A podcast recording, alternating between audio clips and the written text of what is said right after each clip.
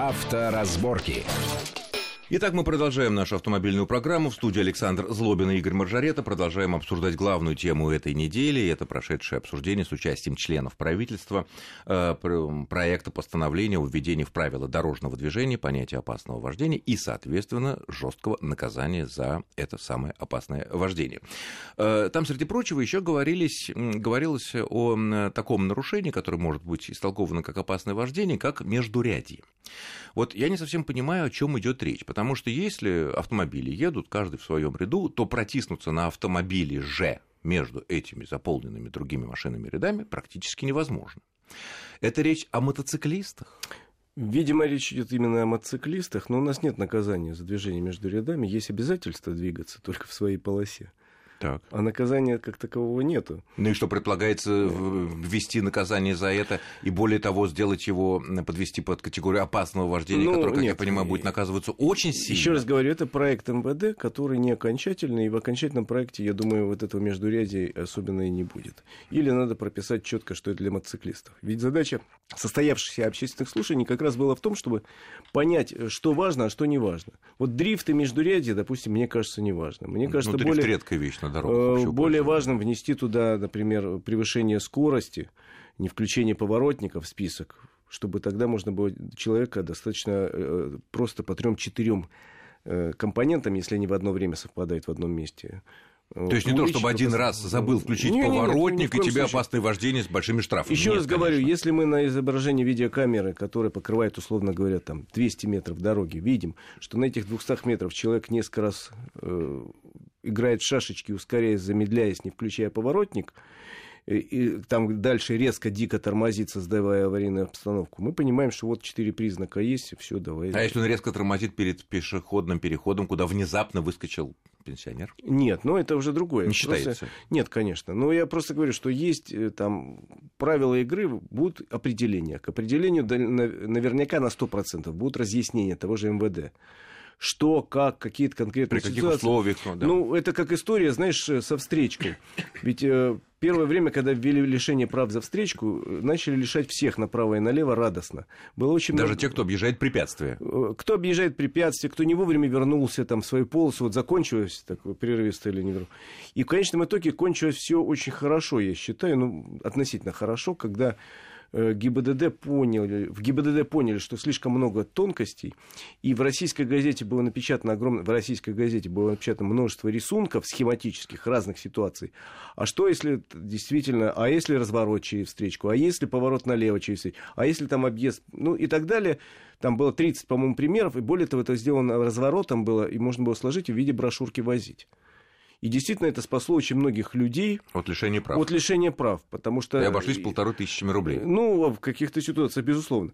Поэтому я говорю, что когда будет э, определение опубликовано, оно потом, кстати, наверняка будет корректироваться. Уточняться, да? Вот. Но все равно к нему будут какие-то разъяснения, и рисунки, и схемы, чтобы понять, потому что это слишком новое. Это англичанам хорошо, у них определение, знаешь, с какого года существует? С какого? С 48-го. С ума сойти. Машин-то не было. Ну, вернее, были, но такие медленные. А, ну, они ездят по другой стороне, все у них не так как-то.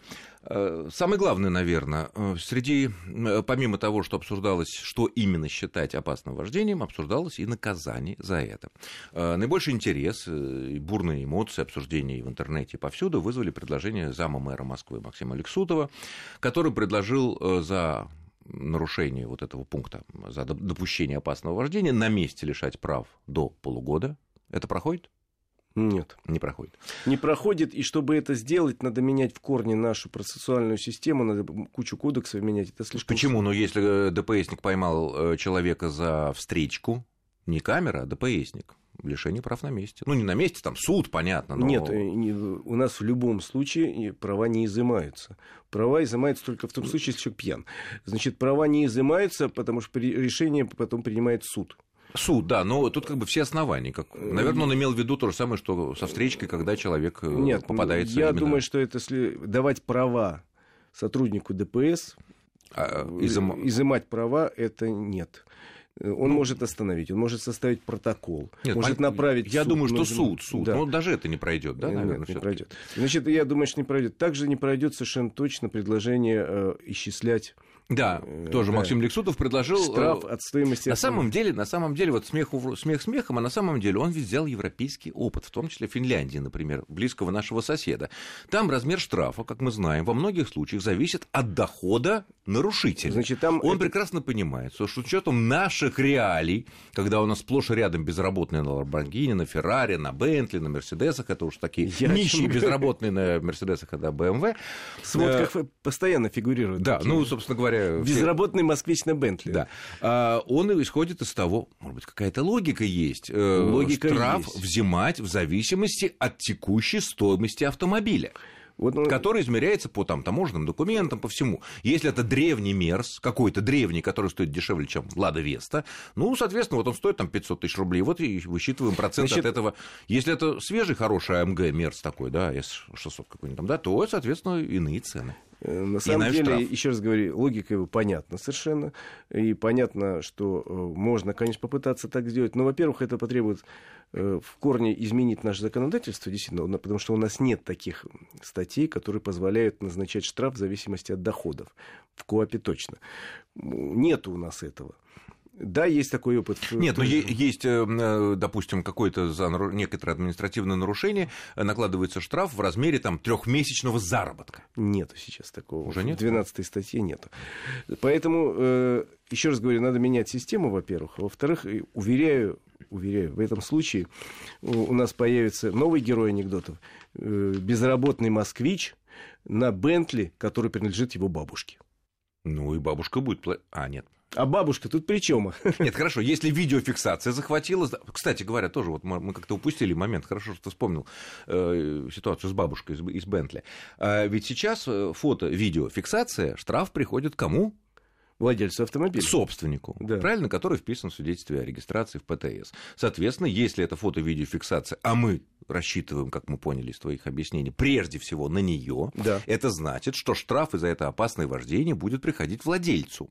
По Но номеру. этот штраф, извините, за в том числе бабушке. Да, штраф за превышение скорости, он э, связан с тем или иным ограничением и зависит только от данной дороги вот на этой дороге нельзя ездить больше 60 километров. Стоимость автомобиля, который по этой дороге не учитывается. Нет, понятно, понятно. Нет, нет, Поэтому... я имею в виду, вот э, если вернуться... Поэтому, если вернуться к бабушке, да. то в любом случае штраф должен зависеть только от того, кто едет за рулем. А на чем он едет, не играет никакой роли с точки зрения Нет, нет, закона. я уже даже выношу за скобки стоимость автомобиля и, так сказать, коэффициент В общем, запутал нас Максим Станиславович. Да, нет, нет, нет, я уже про другое говорю. Вот э, ты рассказывал, что в основном опасное вождение в тех или иных там, с критериями, которые будут в итоге определены, э, будут фиксироваться в значительной части э, через видеофиксацию. Да. Через видеофиксацию. Означает ли это, что, как и сейчас, в случае встречки, превышения скорости, там, когда уже лишенческая статья идет, э, штраф, ну, в любом случае, штраф будет приходить собственнику машины, если он не пойман на месте сотрудника. Да, конечно. Однозначно. Однозначно. Но я могу, собственно, дополнить вот весь рассказ о событии тем, что мы, э, все присутствующие в зале, около 100 человек, чиновников, экспертов, э, специалистов и так далее, э, решили для себя проголосовать, устроить голосование, какое наказание мы видим за это. И на сегодняшний день все сказали а, административное. То есть на первых порах на первых Что, порах. думалось уголовное? Было предложение уголовное. Э, были предложения это какие-то серьезные. Да, на первых порах, и это подтвердил Игорь Иванович Шувалов, будет, видимо, в качестве наказания избрано административный большой штраф. Потому что э, когда появляется новое такое Большой понятие, это сколько? Пять тысяч? Э, посмотрим. Появляется, Что, может и больше? Пока КОАП говорит пять тысяч, но в некоторых случаях позволяет чуть увеличить эту сумму. Ну, как у нас увеличен для пьянки до 30 тысяч. А, то есть... Вот, значит, я к чему говорю, что никаких уголовных пока не будет. Ну, если нет последствий тяжких. Да, если нет тяжких последствий, но это совсем другое. Никаких уголовных, хотя э, уголовное э, преследование за такие вещи существует во многих странах, в той же Англии помянутой, и в некоторых других.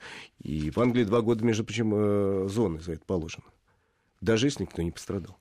Так вот, к чему я говорю? Что пока решили, что надо, наверное, ввести уголов... не уголовное, а административное наказание, достаточно, может быть, серьезное, и посмотреть, как это работает насколько фиксация системы сможет работать, насколько, насколько казна пополнится, насколько гражданское общество готово Помочь. к этому, насколько уменьшится количество ДТП и так далее. Пока решили, что, наверное, но это мы, мы эксперты, мы не законодатели. Задача была только собраться и придумать определение. Дальше задача э, людей из правительства придумать, как это фиксировать чтобы не было обиженных зря а наоборот негодяи не уходили от ответственности. Задача третья законодателей придумать наказание, ну а потом все вместе посмотреть, как это работает. Потому что э, много у нас, к сожалению, законов хороших, которые принимаются и не работают совсем. Тут э, всем понятен вызов. Или наоборот плохие законы, да. которые хорошо, что не работают, да. потому что строгость законов компенсируется да. необязательностью Тут есть некий вызов времени. Действительно, есть большое количество аварий. Есть 4% водителей, которые неадекватные. Конечно, какой-то процент останется всегда, но 4% надо сокращать. Надо сокращать число погибших на дорогах. Это реально мы слишком много теряем. И э, вот если эта мера будет работать, это будет здорово. Это будет главное. А потом уже можно придумать для самых злобных. А деталей, деталей, ты знаешь, очень много возникнет, потому что, например, резкое торможение там, перед, перед упавшим внезапно кирпичом с, э, какой-то, с какого-то места, яма какая-то внезапно возникшая тоже все возможно. Поэтому я говорю, достаточно строго должно быть прописано определение. К этому определению должны быть разъяснения строгие, объясняющие, как действовать в тех или иных случаях, и что считать там выездом на встречку, а что не считать, я условно говоря. Ну, как это было и, несколько лет назад, да, когда потребовались да, разъяснения, что И может... посмотрим, как это будет действовать. Я думаю, значит, э, алгоритм такой. Май месяц э, пункт ПДД. Э, Уже сейчас, в следующем да, месяце. Да, угу. Уже Быстро. будет пункт ПДД. В апреле он будет дорабатываться. Э, значит, соответственно, может быть, даже в весеннюю сессию будут внесены в Госдуму э, проект ну что закона. Ждем и следим. И обязательно будем э, информировать наших слушателей о развитии этой темы. Я благодарю нашего гостя. Это наш автомобильный обозреватель Игорь Мажорета. Спасибо огромное за интересный, подробный и четкий рассказ о том, что нас ждет. С вами был Александр Злобин. Ну и надо ездить, конечно, аккуратно. Пометую, что, наверное, аккуратных водителей это не касается. Правильно? Да. Совершенно верно. Счастливо, удачи на дорогах. Авторазборки.